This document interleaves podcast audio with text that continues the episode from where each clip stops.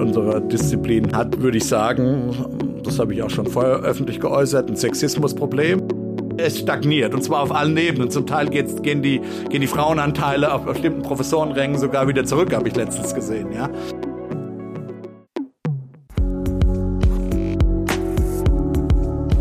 Herzlich willkommen zum Chefgespräch, dem Podcast der Wirtschaftswoche. Makro, Mikro, Mammon. Top-Ökonomen die Wirtschaft sehen. Mit Bert Losse.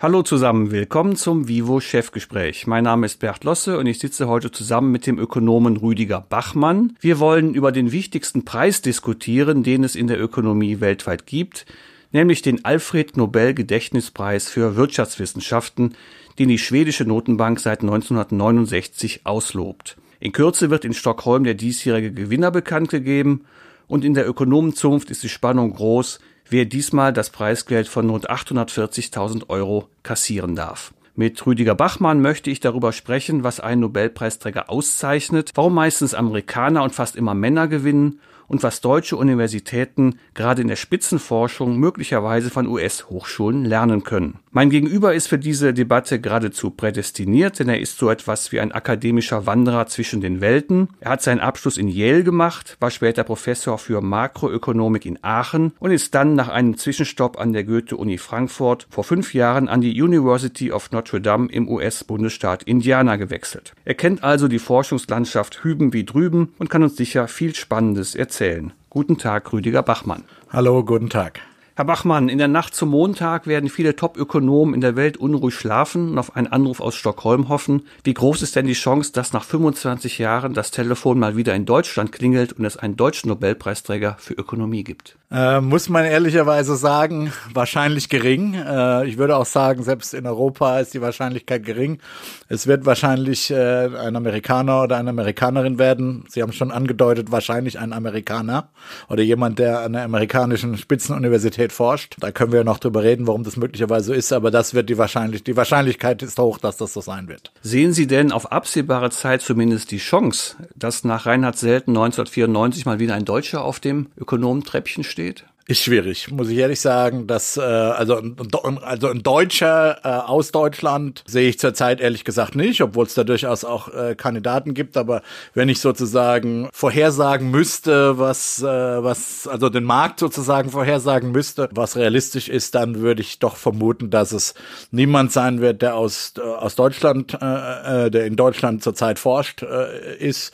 Äh, Ernst Fair ist natürlich ein Name aus Ernst Fair aus Zürich, der immer wieder gehandelt worden gehandelt wird und sicher auch berechtigterweise gehandelt wird.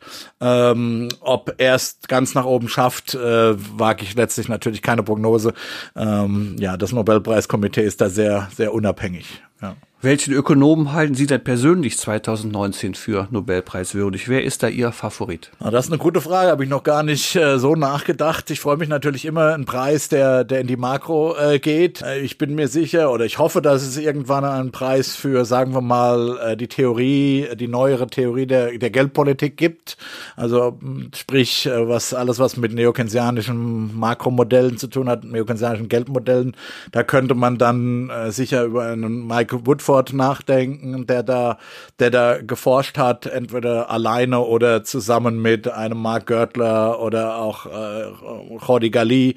Also da gibt schon äh, Kandidaten, die in dem Bereich äh, äh, prominent gearbeitet haben. Das würde ich mir durchaus wünschen, natürlich für die Makro, aber andere Disziplinen, Subdisziplinen der Ökonomik haben das sicher auch verdient und äh, das sei denen, sei denen auch herzlich gegönnt. In den vergangenen Jahren ging der Preis ja zunehmend an Fachspezialisten, weniger an Generalisten, so die das große Ganze äh, im Kopf haben. Ist das eine Entwicklung, die Sie problematisch finden oder ist das ja die logische Folge einer VWL, die zunehmend empirisch mathematisch arbeitet? Ja, das glaube ich nicht. Ich würde die Prämisse schon bestreiten. Also äh, Jean Tirole kann man durchaus als sozusagen als Lebenswerkpreis äh, auch interpretieren. Wurde, glaube ich, auch zum Teil explizit so genannt. Ähm, da weiß ich nicht, das, das war, glaube ich, nicht so ein Paper, für das er bekommen hat. Es gab natürlich die Preise für sozusagen eine Idee oder ein äh, äh bestimmtes Papier, die gibt's auch auch. Und aber das Nobelpreiskomitee hat sich auch immer wieder für, äh, für Lebenswerkpreise entschieden. Amartya Sen, glaube ich, kann man als Lebenswerkpreis bezeichnen. Und äh, Jean Tirole äh, ist, ist durchaus äh, ein Preis, den zumindest einige so interpretiert haben. Ich bin, ich bin kein Spezialist im, in der theoretischen I.O., von daher kann ich das nicht wirklich mit abschließender Sicherheit beurteilen, aber einige Kollegen haben den als Lebenswerkpreis beurteilt. Ich glaube auch, dass das wiederkommen wird. Also so ein, so ein, so ein klassischer Lebenswerkpreis, den sicher viele erwarten, ist, ist der Preis für Daron Asimoglu, der einfach, äh, wo einfach äh, schwerfällt zu sagen, was ist das, der, der entscheidende Beitrag. Nicht, weil er keine entscheidenden Beiträge geliefert hat, sondern weil er so viele entscheidende Beiträge geliefert hat, dass man, dass man es nicht klar wäre, für was man ihn da jetzt geben soll. Und das könnte auch durchaus einen Lebenswerkpreis geben. Es ist halt in der Ökonomie, das ist jetzt keine Vorhersage für den kommenden Preis.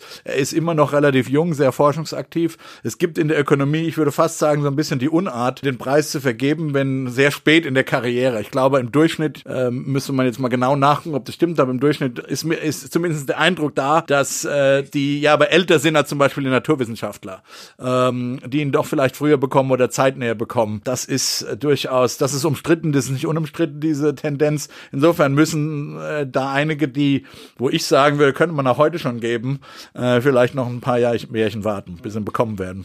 Wie politisch darf der Nobelpreis denn sein? Sollten gezielt Forscher aus Fachrichtungen äh, ausgezeichnet werden, die gerade en vogue sind, zum Beispiel Umweltökonomie oder Verteilungsforschung, um nur zwei zu nennen? Oder ist es gerade umgekehrt und der Preis müsste unabhängig vom Zeitgeist allein die wissenschaftliche Exzellenz im Blick haben? Da würde ich tatsächlich sagen, weder noch. Ähm, ich glaube, das ist eine falsche Alternative. Forschung muss relevant sein, okay?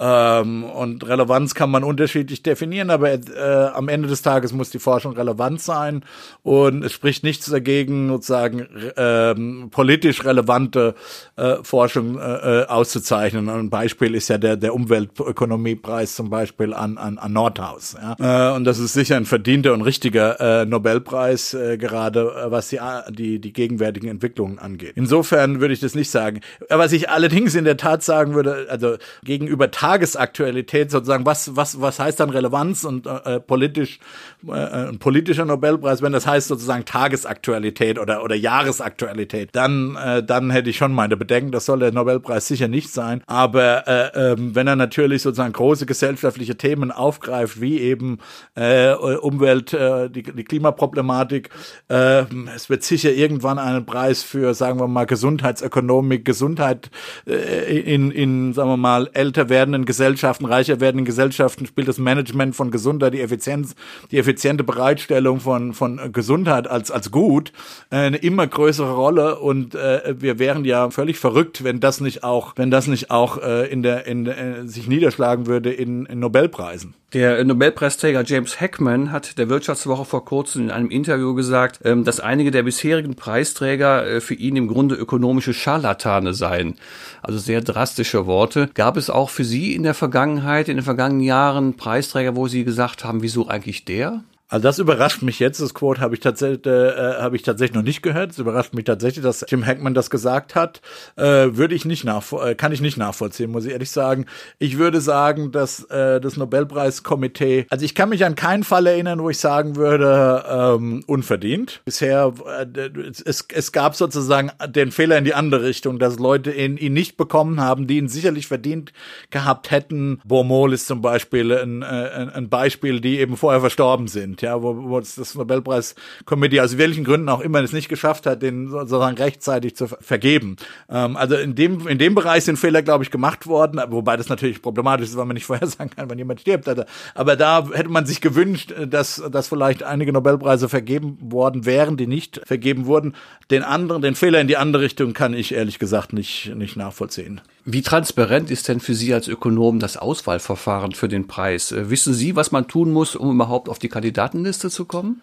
Naja, man muss äh, bekannt sein den existierenden äh, Nobelpreisträgern. Das sind sicher, die haben, die haben äh, natürlich einen enormen Einfluss. Also ich, ich habe schon eine Vorstellung ungefähr. Das wird, das wird auch kolportiert, sagen wir mal so in der Profession. Da wird drüber geredet.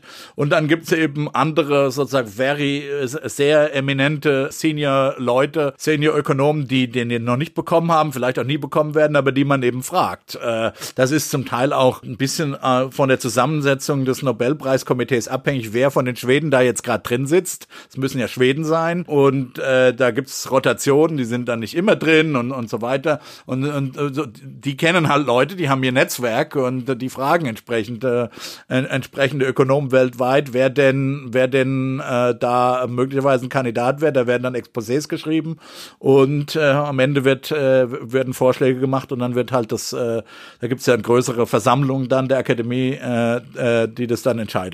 Das heißt, Sie können als einzelner Ökonom nicht von sich aus Vorschläge unterbreiten nach Stockholm. Äh, das könnte ich sicher schon, aber ich würde, als ich persönlich würde nicht gehört werden. Insofern wäre das der Mühe nicht wert. Und ich bin nicht in der, ich spiele nicht in einer Liga, dass ich gefragt werde. Wenn man sich äh, die Liste der bisherigen Preisträger anschaut, dann stellt man fest, es handelt sich weit überwiegend um ältere Herren aus den USA. Wir haben es schon äh, gerade besprochen. Rund 80 Prozent der bisherigen Preisträger sind Amerikaner oder kommen zumindest äh, von einer amerikanischen Universität. Was sind denn die Gründe für diese dominante Stellung der amerikanischen Ökonomen? Naja, da gibt's zunächst mal, würde ich sagen, einen fundamentalen Grund. Die Sozialwissenschaften in den USA haben eine ganz andere Stellung als äh, sicher in Deutschland, aber ich würde grundsätzlich sagen, in sicherlich in Kontinentaleuropa. Das, äh, das, das sozusagen der, Zwischen, der Zwischenfall ist natürlich wie immer Großbritannien, die zum Teil sozusagen dazwischen stehen zwischen dem anglosächsischen Modell und dem, dem Euro, äh, europäischen Modell.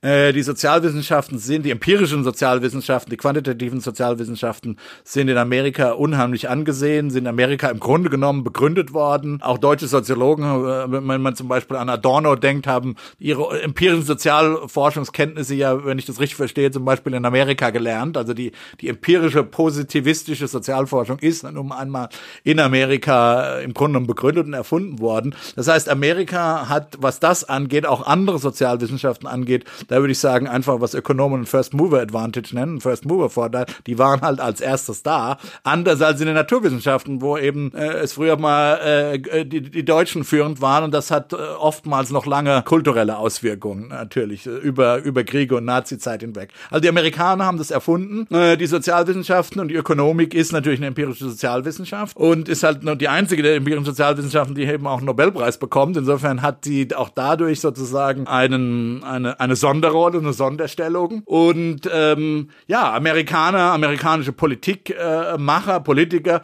vertrauen empirische Sozialforschung deutlich mehr, als das sicherlich in Deutschland der Fall ist. Das, das, das ändert sich langsam ein bisschen, aber wir haben zum Beispiel selbst unter einer Administration wie Trump, der ja, Trump ist ja bekannt für seine Fake News und dass er der Wahrheit nicht entspricht, aber ähm, Paul Ryan zum Beispiel, als der noch äh, Speaker des Abgeordnetenhauses war im letzten Kongress, hat ein, äh, ein Gesetz durchgebracht für Evidence-Based Policy, ja, also wo, wo eben festgelegt festgelegt wird, dass äh, die Bundesgesetze äh, bewertet werden müssen. Ja? Und äh, so, so ein Push sehe ich in Deutschland zwar auch, der kommt ganz langsam, aber Amerikaner, Amerikaner sind, was das angeht, was faktenbasierte, evidenzbasierte Politik angeht, äh, uns doch um, um, um einige, um Jahrzehnte voraus. Also das, das ist sozusagen, die Amerikaner haben da eine andere Kultur. Das heißt, entsprechend äh, ist, äh, das hat wiederum zur Folge, dass viel mehr Finanzierung in, in, die, in den Bereich der Sozialwissenschaften geht. Man ist bereit, äh, Marktgehälter zu zahlen in der Ökonomik. Das, die Deutschen haben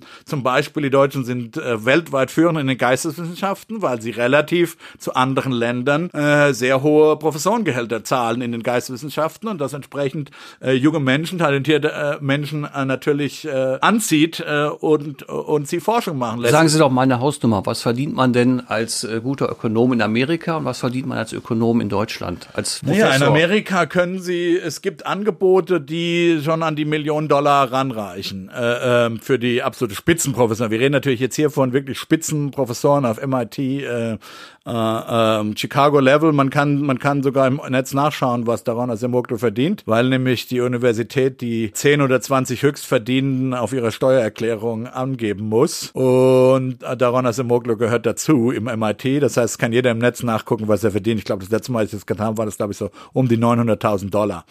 Ähm, also das ist schon eine Menge Holz. Da kommen Sie als deutscher Professor äh, noch nicht, sind Sie weit von weg, äh, um es mal gelinde zu sagen. Aber selbst, sagen wir mal, eine, eine, ein durchschnittlicher Professor, ein durchschnittlicher Vollprofessor äh, heutzutage, der an einer, einer einigermaßen vernünftigen Staat, und das sind übrigens nicht nur die Privatuniversitäten, es gilt auch für die, für die, für die guten staatlichen Universitäten, die bei den großen Privatuniversitäten mitspielen wollen und mit müssen.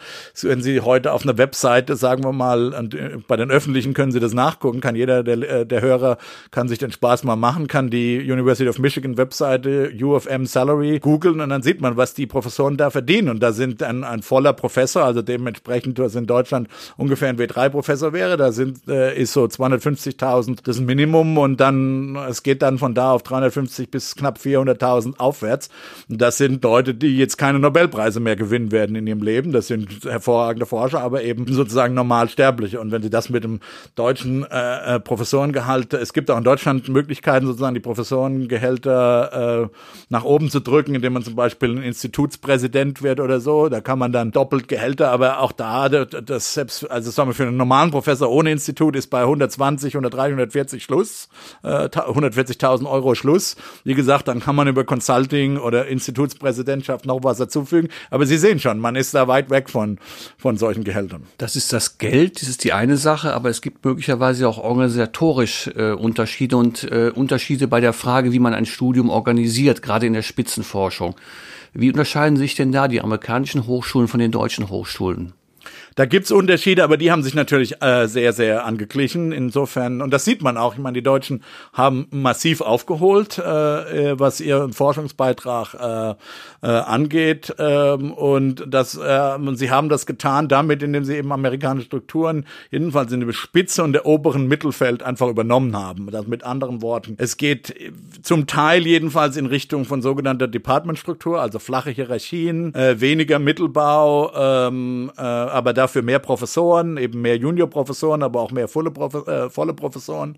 Also man baut in diese, in diese Richtung, in diese amerikanischen Strukturen aus. Man, man hat PhD-Programme, in dem eben sozusagen wirklich die Forschung gelehrt wird, ja. Anders als das früher der Fall war, wo man eben die Leute dann sozusagen hier, hier ist ein Dissertationsthema oder du suchst dir ein Dissertationsthema aus und dann musst du dir das alles selber arbeiten. Also wo systematisch sozusagen die Werkzeuge, die ein moderner Ökonom eben heutzutage haben muss, gelehrt werden. Und äh, ja, aber das hat sich in Deutschland Deutschland mehr oder weniger angeglichen. Das dauert, das ist natürlich ein Prozess. Das hat sozusagen vor 10, 15 Jahren etwa angefangen in Deutschland. Der Prozess äh, geht weiter, ist mein Eindruck. Und ähm, ich sehe das ja hier. Ich mache jetzt zum dritten Mal hier in, äh, am Verein für Sozialpolitik ein, ein, ein Jobmarket-Seminar und die, die Qualität der eingereichten Papiere, die von, von jungen Doktoranden aus Deutschland kommen, ist, würde ich sagen, über die, über die drei, vier Jahre, die ich das gemacht habe, deutlich schon gestiegen. Also man sieht, dass durch die Adaption amerikanische Strukturen äh, sich was bewegen blicken lässt. Jedenfalls in die richtige Richtung. Sie haben die Departmentstruktur angesprochen in Amerika. Äh, sind die Lehrstühle bei uns noch zu kleinteilig und zu klein, um gute Forscher anzulocken? Zum Teil ist das ein Problem. Was, also Lehrstühle haben äh, gute und schlechte Seiten. Ich will das Lehrstuhlsystem nicht völlig verdammen. Ich war selbst, als ich in Deutschland war, auf dem Lehrstuhl und habe das durchaus äh, geschätzt. Ähm, aber äh, meiner Meinung nach ist das Lehrstuhlsystem ist, was Ökonomen eine Second Best Policy nennen würden. Also sozusagen eine, ein Kompromiss in einer, in einer, in einer, in einer Umgebung, die, die schon eigentlich suboptimal ist. Ähm, was meine ich damit? In Fakultäten, die, sagen wir mal, sehr große Heterogenitäten haben, was äh, die Ansichten über Forschungsqualität angeht. Also die typische deutsche VWL-Fakultät, die eben keine VWL-Fakultät ist, sondern mit BWLern zusammensitzt oder oder äh, äh, mit Juristen zusammensitzt oder dann vielleicht auch im großen einer großen technischen Universität äh, sitzt, wo Ingenieure äh, das Sagen haben. Da, äh, wie in meinem Fall zum Beispiel an der RWTH Aachen, da, da ist ein Lehrstuhl schon wichtig weil es den einzelnen Professor durchaus schützt vor, sagen wir mal, Übergriffigkeiten der Kollegen, die vielleicht VWL nicht für so wichtig erachten. Ja? Und äh, das ist wichtig. Allerdings, äh, eine Lehrstruktur hat eben den, den Nachteil, dass der Professor zunächst mal sehr mit, äh, mit Verwaltung äh, belastet ist, in einer, in einer Weise, die ich in, Amer in Amerika nicht habe, weil die Verwaltung zentralisierter ist, im Department gemacht wird. Und zweitens, äh, einfach im Dep eine Departmentstruktur typischerweise dann erzeugt, dass Synergieeffekte Synergieeffekte da ist, dass man äh, sozusagen eine gemeinsame Einheit hat, für die Professoren gemeinsam, gemeinsam Verantwortung übernehmen. Mit anderen Worten, man schafft sozusagen ein öffentliches Gut, nämlich das Department Wohl, an dem die Professoren gemeinsam beitragen. In einer, in einer, in einer Weise, die in einem deutschen alten Lehrschulsystem, wo Professoren sozusagen parallel nebeneinander her existieren, oft nicht gegeben ist. Das, das sind natürlich Durchschnitte, die ich äh, jetzt sage. Das heißt nicht, dass konkrete Kollegen in konkreten Fakultäten nicht tolle Kollegen miteinander sein können und eine, eine to ein tolles Ding aufziehen. Das will ich überhaupt nicht bestreiten. Das wird im Einzelfall auch so sein oder vielleicht sogar in vielen Fällen da sein. Aber sozusagen die Struktur formt natürlich Verhalten und im Durchschnitt wird eine Departmentstruktur sozusagen die Synergieeffekte besser heben, die zwischen den Professoren äh, entstehen können. Sie selber kennen ja beide Seiten. Ähm, was hat Sie eigentlich bewogen, aus Deutschland wieder zurück in die USA zu gehen? Ach, für mich waren das hauptsächlich familiäre Gründe. Äh, ich war ja in Deutschland, ich war ja erst mal in den USA, hatte ja Professoren auch in den USA, bevor ich äh, hierher kam. Und ähm, dann äh, habe ich, war ich eine Zeit lang hier. Äh, man hat, ich habe auch versucht, oder meine Frau hat versucht, ist auch Ökonomin, ähm, entsprechend in Deutschland Fuß zu fassen. Das hat aus welchen Gründen auch immer äh, nicht geklappt. Äh, und dann habe ich irgendwann für mich entschieden, dass das keine äh, ein Familienleben über, über den Atlantik hinweg kein Familienleben ist. Und deshalb bin ich wieder in die USA gegangen. Können Sie mal erläutern, wie sich Ihr Arbeitsalltag unterschieden hat? Wie war ein Tag, ein normaler Arbeitstag an der RWTH Aachen und wie sieht er heute aus bei Ihnen an der Uni in Indiana?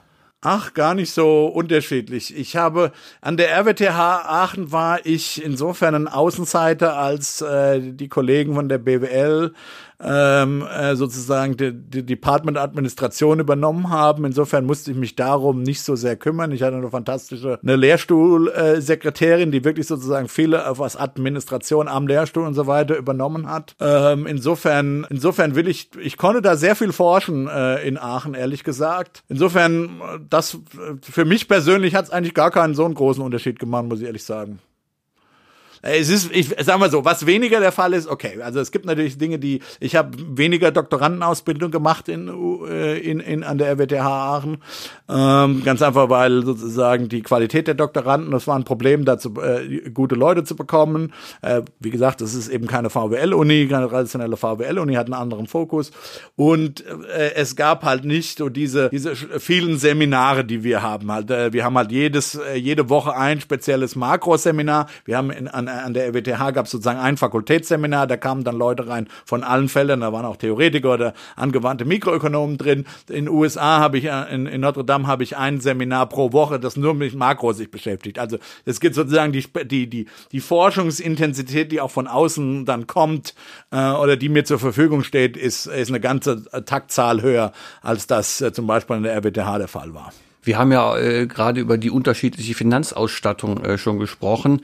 Wären Sie eigentlich für Studiengebühren in Deutschland, um die Finanzausstattung der Hochschulen zu verbessern? Ja, wäre ich. Allerdings müsste man das. Ich, äh, ich bin, ich bin eigentlich ein großer Fan ähm, des sozusagen nachgelagerten äh, Studiengebührenmodell. Modells äh, oder sozusagen eine Art Akademikersteuer, die sozusagen, die dann ab einer gewissen Einkommens äh, äh, einer gewissen Einkommensgrenze sozusagen dann greift, um eben die die höhere die höheren äh, das, die höheren Verdienste von Akademikern, die die dann tatsächlich auch bekommen. Also das sind dann Leute, die tatsächlich auch verdienen. Das Problem ist von das oder das Problem von äh, von vorgelagerten Studiengebühren ist ja, dass es äh, dass wir eben Leute zu zahlen haben, die möglicherweise vom Elternhaus ja keine Chance haben, äh, äh, sonst äh, unklar ist, wo, woher sie das finanzieren sollten. Das halte ich also aus sozialen Gründen durchaus äh, für nicht unproblematisch. Wir wollen ja die die die Bildung sozusagen zugungs, möglichst zugangsfrei oder Zugangs exzellenzbasiert äh, oder qualitätsbasiert halt nur nicht eben geldbasiert. Insofern das alte Studiengebührenmodell war sicherlich nicht optimal, aber sozusagen eine nachgelagerte ist eben dann am Ende doch nicht einzusehen, warum sozusagen die arbeitende Krankenschwester mit ihren Steuern dem dem Arztsohn äh, das Studium finanzieren sollte. Das ist das wird diese Aussage wird gern als politischer Kampfbegriff verwendet ähm, und zum Teil ist er das auch, aber er hat eben einen wahren Kern. Es findet dadurch im Studiensystem eine Umverteilung von arm nach reich Freistadt, die aus sozialpolitischen Gründen meiner Meinung nach nicht, äh, nicht unbedingt optimal ist. Und insofern kann man da sich schon überlegen. Und das ist, hängt noch nicht mal jetzt, also einerseits wäre natürlich gut, wenn die Universitäten äh, bessere Finanzausstattung hätten, ähm, um eben ja andere, sozusagen die, die Betreuungsbeziehungen zum Beispiel äh, deutlich zu verbessern. Ich meine, ein, die, das Verhältnis von Studierendenzahl zu Professorenzahl ist in Deutschland natürlich wesentlich ungünstiger als an amerikanischen Spitzenunis. Also das äh, sicher, es ist immer gut, mehr, mehr Professoren zu haben, aber es hat eben auch einen sozialpolitischen, verteilungspolitischen Aspekt, ähm, dass äh, jedenfalls die, die dann am Ende erfolgreich sind mit ihrem Studium, dass die dann ex post, äh, also nachgelagert, äh, an, an den Kosten ihres Studiums beteiligt werden. Warum eigentlich nicht? Kommen wir nochmal zurück äh, zum Nobelpreis. In diesem Jahr wird der Preis ja zum 51. Mal vergeben. Nur ein einziges Mal gewann bisher eine Frau, das war Elinor Ostrom im Jahr 2009. Warum sind Frauen so unterrepräsentiert? Sind Frauen die schlechteren Forscher? Ganz sicher nicht. Äh, und damit sprechen Sie ein größeres Problem unserer Disziplin an. Unsere, unsere Disziplin hat äh, hat, würde ich sagen, das habe ich auch schon vorher öffentlich geäußert, ein Sexismusproblem. Also es gibt strukturelle, strukturelle, äh, äh, ähm, also Strukturen, die die, die offensichtlich dazu führen, dass Frauen äh, ähm, äh, sich immer wieder gegen Ökonomik unterscheiden, und zwar auf allen Ebenen. Wir sehen das. Äh, wir sehen, äh, wir, wir wissen das deshalb, weil wir uns ganz gut mit den mit den MINT-Fächern, also mit den naturwissenschaftlich-mathematischen Fächern äh, vergleichen können. Jedenfalls aus den USA kenne ich die Zahlen relativ gut. Da ist es so, dass die in ungefähr mit dem gleich niedrigen Niveau wie der Ökonomik gestartet sind, aber in den letzten Jahren und Jahrzehnten sozusagen eine ganz klare nach oben. Es geht ganz ganz klar nach oben. Der Trend ist, geht in die richtige Richtung. Und während in der Ökonomie ist, äh, es stagniert. Und zwar auf allen Ebenen. Zum Teil geht's, gehen die, gehen die Frauenanteile auf bestimmten Professorenrängen sogar wieder zurück, habe ich letztens gesehen, ja. Und, und, und das ist, das ist ein Problem. Das Problem ist nicht so, dass der, der, der, das Niveau ist auch ein Problem. Aber, aber das kann, wenn, wenn sozusagen der Trend in die richtige Richtung geht, dann könnte man ja noch sagen, okay, das ist eine Zeitfrage. Wir müssen es halt, es, wir müssen halt die Geduld haben. Äh, wir müssen Frauen fördern, damit sie reinkommen, auch heute schon aber dann sozusagen sieht der, sieht sozusagen der, der langfristige Ausblick ist dann positiv, aber auch der langfristige Ausblick sieht eben nicht gut aus, weil wir auf allen Ebenen ähm, stagnieren und, und Frauen immer wieder verlieren. Also da müssen wir schon, schon Gedanken machen. Aber wenn Sie, wenn Sie sagen Sexismus, dann würde das ja bedeuten, dass die Frauen von Männern bewusst rausgehalten werden aus den Top-Positionen. Gibt ja. es dafür Belege? Das glaube ich nicht. Das, also da, das gibt's vielleicht auch, aber es ist mehr so eine. Na, es gibt schon so Dinge in der Ökonomik, die über Old Boys Network laufen. Das hängt von Dingen zusammen, mit Dingen zusammen wie Journalisten und Politiker, also jetzt auf der Spitzenebene, haben äh, so ihren Rolodex, also die ein paar Karteikarten, ein paar äh, Visitenkarten, die sie immer wieder anrufen und und und und damit kommt eben so so ein selbstverstärkendes System äh, zustande, dass eben Frauen zum Beispiel gerne auf der Spitzenebene nicht so sichtbar sind als Ökonomen und das hat dann so Trickle-Down-Effekte natürlich, ja. Wenn das heißt dann, es gibt weniger Professoren, es gibt weniger Professor, Professorinnen, es gibt weniger Professorinnen an eminenter Stelle, es gibt weniger Professorinnen, die als Ökonominnen in der Öffentlichkeit stehen. Das mag zum Beispiel äh, junge, junge Frauen beeinflussen in ihrer Studienwahl, die sich gar nicht vorstellen können, möglicherweise äh, selber dieses Studienfach zu ergreifen, weil sie in ihrem eigenen Kopf eben, und wir wissen aus der psychologischen Forschung, dass diese Rollen, Rollenmodelle, diese, diese Vorbildeffekte äh, eine, eine große Rolle spielen. Und äh, wenn man sich nicht selber da vorne sehen kann, ja, als, äh, als, als Ökonom, dann äh, entscheidet man sich möglicherweise auch gegen Studium, zum Beispiel. Die andere Sache, es gibt schon so Männlichkeitsrituale, das muss man, äh, und ich bin da selber äh, zum Teil auch mitschuldig, in der Ökonomik, wenn man in Seminare geht, Ökonomen sind sehr hart im, im, manchmal unnötig hart in der Auseinandersetzung, da wird sehr sozusagen viel männlich sich aufgeplustert, vor allen Dingen in Fächern zum Beispiel, und das sieht man ja, es korreliert ja, man kann ja auch innerhalb der Ökonomie sehen, wo gehen die Frauen hin, wo gehen sie nicht hin. Ganz schlimm ist es zum Beispiel in meiner Disziplin der Makroökonomik. Und da gibt schon so Effekte wie, äh, da wird, da wird viel sozusagen über, ich nenne das immer Argument by Authority gemacht, sozusagen. Wer kann sich am, laus, äh, am, am meisten aufblustern, am lautesten sozusagen argumentieren? Und, und das mag Frauen durchaus abstoßen. Frauen sind da, glaube ich, doch eher nüchterner, faktenbasierter, äh, argumentbasierter äh, als Männer zum Teil. Das mag anthropologische Gründe haben, will ich jetzt nicht drüber spekulieren. Aber da kann ich mir einfach schon vorstellen, dass Frauen zum Teil abgestoßen sind, äh, abgestoßen werden und diese, diese diese, diesen Beruf lieber nicht ergreifen wollen. Und um jetzt wieder zurückzukommen zum Nobelpreis, es ist natürlich schon so, gegeben, dass wir diese Strukturen haben und gegeben, dass Nobelpreise offensichtlich hauptsächlich für, für sozusagen für Werke verliehen werden, die schon ein bisschen zurück sind, äh, das was man auch kritisieren kann in dem Zusammenhang, natürlich haben wir schon drüber gesprochen, äh, ist es natürlich jetzt so, dass hauptsächlich Männer noch für eine Weile zu erwarten sind. Allerdings ist es auch so, dass Gott sei Dank ich schon sehen kann, dass es, oder man schon jetzt am Horizont sehen kann, dass es Frauen geben wird, die ihn mit, mit ab, nahezu absolute Sicherheit bekommen werden, wenn sie, äh, Gott behüte, nicht vorher äh, sozusagen versterben. Also Esther Duflo zum Beispiel für ihre Arbeit in Development Economics und also in der Entwicklungsökonomie, die, die, die Experimente zu machen. Es wäre, es, es ist für mich undenkbar, dass Esther äh, Duflo ihn nicht bekommen wird. Andere, andere Kandidatinnen sind möglicherweise Amy Finkelstein für die Gesundheitsökonomik und wenn man drüber nachdenkt, gibt es da sicher noch andere Kandidaten, äh, äh, Kandidatinnen, die, die ein entsprechendes Kal äh, Kaliber haben. Also es, diese Frauen, die jetzt sozusagen im, im Bereich, sag mal, Ende 40er Jahre sind, in dem Bereich um die 40 und plus, äh, sozusagen zwischen 40 und 50, da werden Nobelpreise, Frauen-Nobelpreise mit Sicherheit nachkommen. Äh, ich hatte auch kein, überhaupt kein Problem, um auf Ihre Ausgangsfrage zurückzukommen, den Preis Esther äh, Duflo dieses Jahr zu geben, wäre es völlig gerechtfertigt. Ähm, ich weiß nicht, ob die Herren in Stockholm sich da schon durchringen können dazu. Sie wird ihn eines Tages bekommen und es wird auch nicht mehr allzu lang dauern. Ist es nicht auch ein Problem, dass äh, in der VWL Karrieren extrem eng zusammenhängen mit Veröffentlichungen in wenigen Top-Journals. Es ist ja so, dass man dann gerade zwischen 25 und 35 äh, besonders viel veröffentlichen muss, weil das die entscheidende Phase ist für die Karriere. Das ist aber natürlich zugleich die Lebensphase, in die häufig auch die Familienplanung fällt.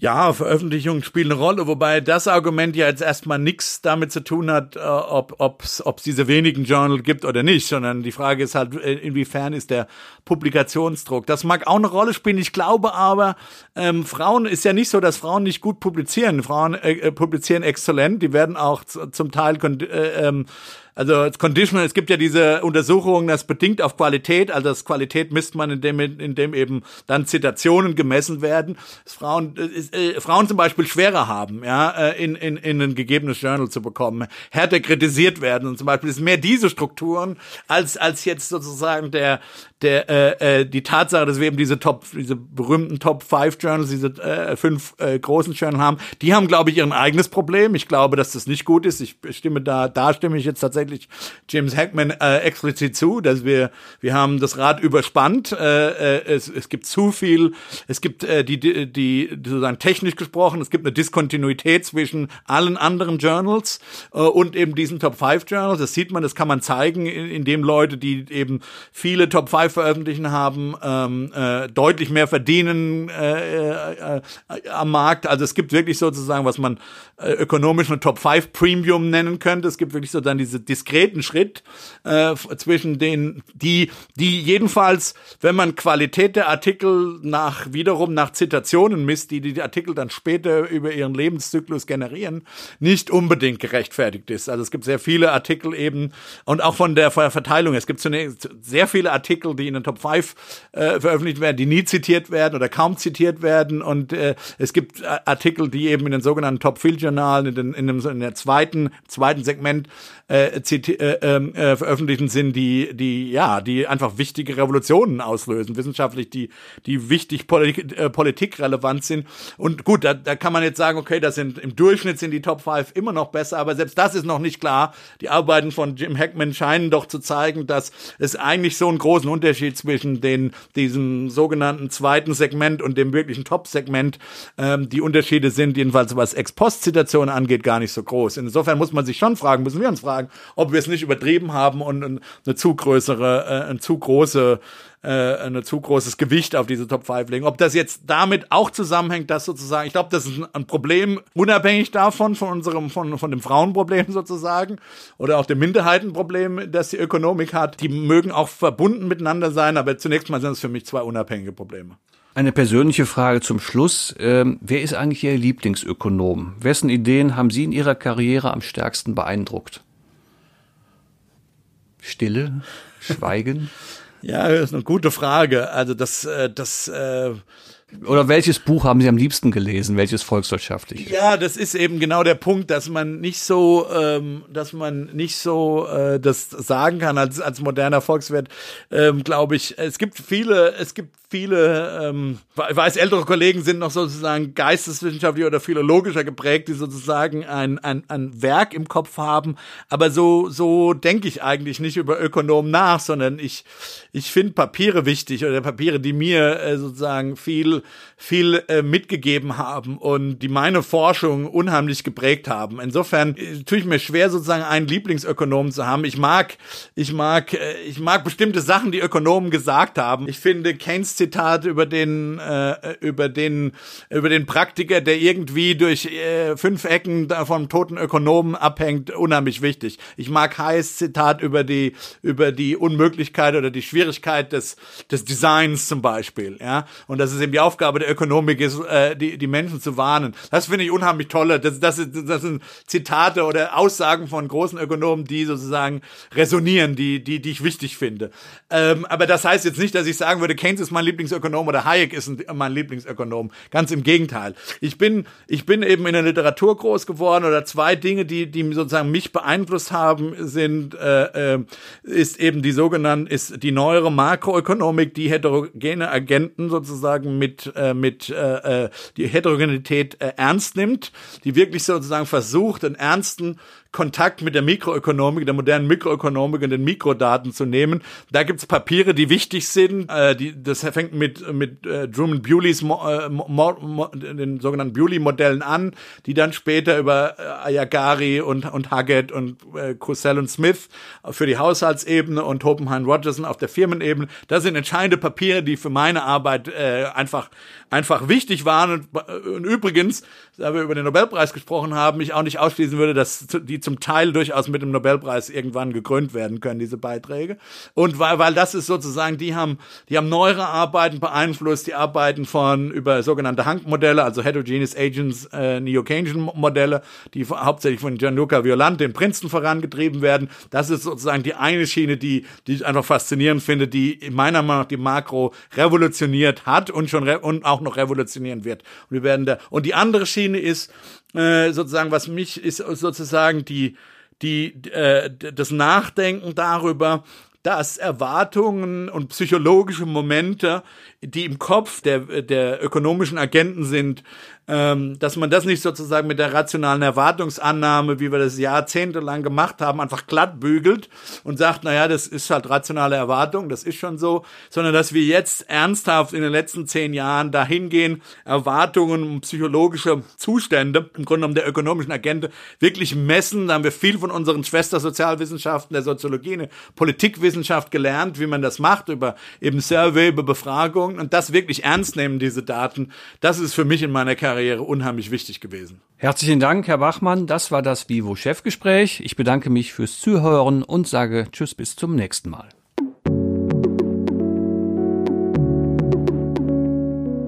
Das war Chefgespräch, der Podcast der Wirtschaftswoche. Makro, Mikro, Mammon. Wie Top-Ökonomen die Wirtschaft sehen. Mit Bert Losse. Unser Podcast wird produziert von Sandra Beuko, Anna Höhnscheid, Ellen Kreuer und Lutz Knappmann. Neue Folgen erscheinen immer freitags um 15 Uhr. Wie Sie unseren Podcast abonnieren können, dazu finden Sie alle Informationen unter vivo.de slash podcast. Herzlichen Dank fürs Zuhören. Bis nächste Woche.